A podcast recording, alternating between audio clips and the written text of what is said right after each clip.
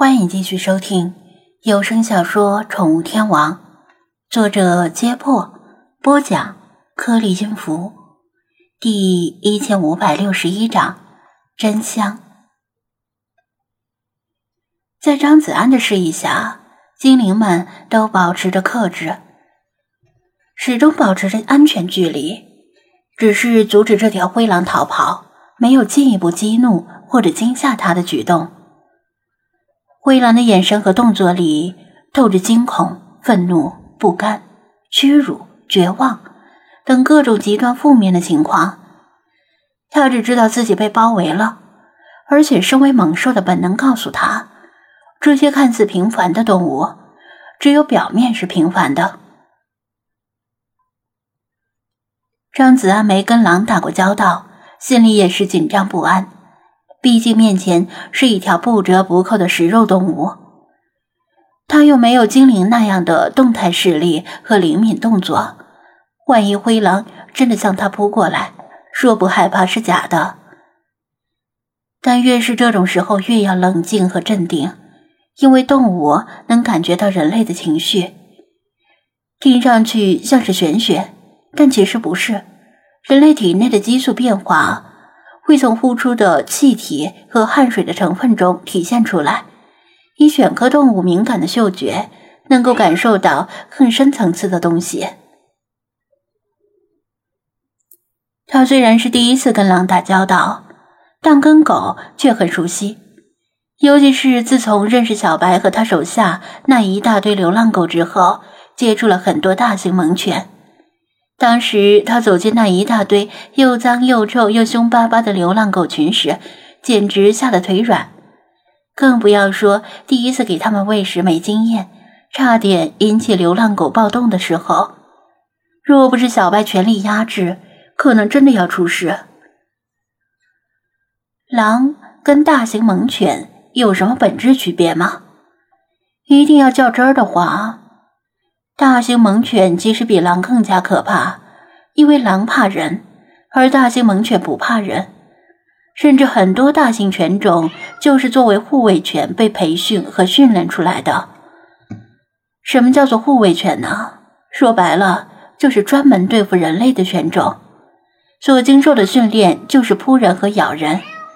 一条杜宾犬也许咬不过一条野生的灰狼，但咬起人来绝对不会像灰狼那么瞻前顾后。于是他试着调整心态，不动声色地回忆着跟小白手下那些大型猛犬打交道的过程，而且不断给自己心理暗示：那些更危险的大型猛犬都没把我怎么样，更何况是一条本来就怕人的狼呢？心理暗示逐渐起了作用，他回想起那些看起来异常凶猛的大型猛犬，只要跟他们混熟了之后，他们跟金毛之类的温和犬种也没有太大的区别，一样在高兴的时候会在你面前打滚儿，吃到额外奖励的食物时，像拿到游戏机的小孩子一样兴奋。他脑门和身上的汗渐渐被风吹干。心态的转变体现在体内激素的变化上。他虽然感觉不出激素水平的变化，但能够感觉到自己的心跳正在变缓，呼吸也不那么急促了。望向灰狼的视线不再把它看成一条危险的猛兽，而是把它看成一条流窜荒野的流浪狗。另一方面，灰狼察觉到精灵们没有攻击他的意思，再加上体力消耗，他暂时放弃了突围的企图，吐着舌头在原地喘息。静下来之后，他就有余力去感受周围的细节。他不清楚张子安的心理变化，但从他身上飘来的激素气味，令他能够感受到这个人已经对他消除了敌意。不是像刚开始那样表面上的消除，而是发自内心的消除。他扭头看了看他，令他颇感意外的是，他居然好整以暇的盘腿坐在地上，模样很放松。张子安确实坐了下来，因为以他的高度站着会给他压迫力。现实生活中遇到姚明那种身高的人，就算姚明满面笑容，正常人也会多少有些压力。做归做，并不意味着他完全放松了戒备。实际上，他把折叠后的帐篷护在胸前，当做防护。帐篷和胸口之间还隐藏了防熊喷雾剂，万一他真的扑过来咬他，他也不会毫无还手之力。先用帐篷送进他嘴里，再用喷雾剂喷下他的眼睛。想伤害他和想保护自己，这两种心态完全不同。反映在激素气味上也截然不同。这就是害人之心不可有，防人之心不可无。不仅如此，他还向精灵们使了个眼色，示意精灵们也都蹲坐下来。精灵们不清楚他的想法，觉得他的做法有些拖大，但跟他相处这么久，知道他并不是一个冒失的人，反而是满肚子坏水。于是相继蹲坐歇息。现场安静下来，一开始还能够听到一些喘息声，后来则几乎彻底安静。张子安刻意避免让自己的目光接触灰狼的目光，一会儿仰头看天，一会儿又百无聊赖地望向森林。时间一长，精灵们见这条灰狼似乎没有攻击的意图，也纷纷打起了哈欠。剑拔弩张的气氛消失了。尽管如此，其实张子安也不知道自己下一步到底想干什么。他对这条年轻的灰狼很好奇，想知道他为什么要咬死那些猫，是有人让他这么做的吗？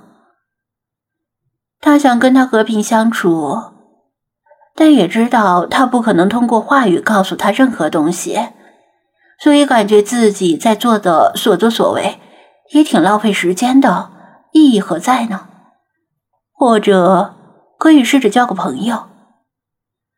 众所周知，狗是由野狼驯化而来，但并不像家猫一样起源于北非和中东，而是世界各地的古人都分别驯化了狼，所以野狼的驯化应该比野猫更加容易一些。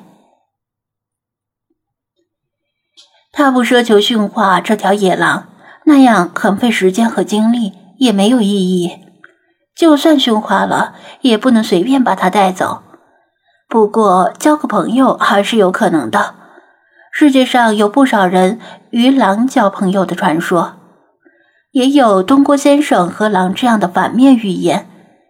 这些都说明古人经常与狼打交道。野狼不会见面就要吃人。虽然这些传说和预言的真实度无法考证，但想必不是空穴来风。过了一会儿，他从背包里取出一根蛋白棒，有滋有味的吃起来。这东西不仅人能够吃，当做精灵们的代餐也没有问题。里面有少量糖，但是没盐。他不仅自己吃。还给需要吃东西的精灵们也抛了过去，大家一起吃。灰狼被他们的动作弄得有些懵，食物的香味儿又令他垂涎欲滴。你吃不？张子安又向他也抛了一根蛋白棒，在地上滚了几下，落到他面前。他紧张的后退两三步，盯着蛋白棒。像是盯着什么危险物品，等了十来秒，蛋白棒并没有突然变成张牙舞爪的怪物，反而很香。